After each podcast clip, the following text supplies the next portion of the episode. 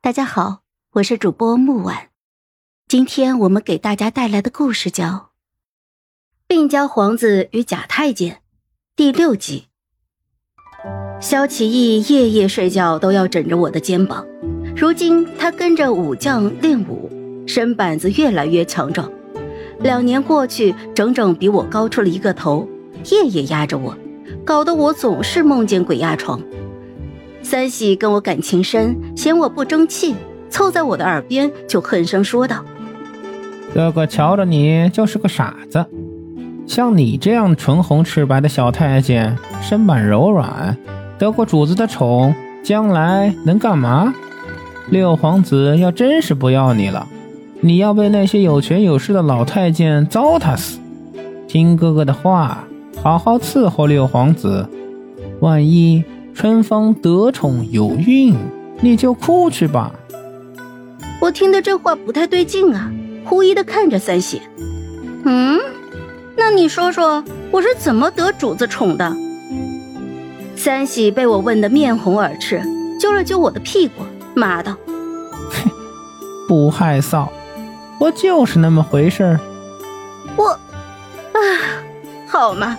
合着整个景明宫上上下下都以为我是陪萧景逸睡婚觉，这事儿真是百口莫辩呀！这口血我只能含泪吞下呀！希望萧景逸睡了春芳以后为我证明。只不过我左等右等，始终是没动静。夏日里烦闷，我早早的就睡醒了。萧启义握着我的手睡得正香，我看他不耐烦。一脚就把他踹醒了，他醒得很快，问我是不是要喝水了。我憋了半天才说道：“大家都以为我被你睡过，可我清白着呢。萧启义，你什么时候宠幸春芳啊？外面都在传你有毛病呢。这个月太医都来请了三回平安脉了。河宫上下像萧景逸这样十七还是个厨儿的。”几乎没有。听说二皇子那个风流鬼，十四五就拉着贴身宫女破身了。就连萧其明都跟我说，他十六以后皇后给他安排了房中人。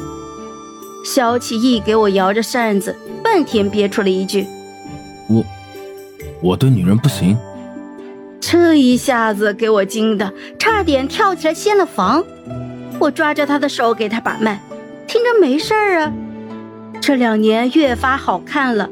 前几天穿着一件月白色的袍子在花园里散步，撞上皇后举办的花宴。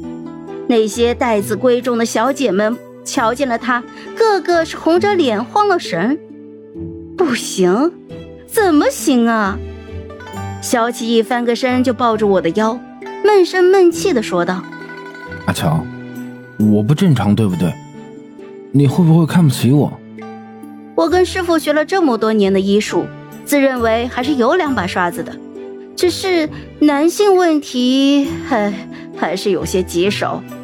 这不是单单诊脉这么简单，这种病可不好治。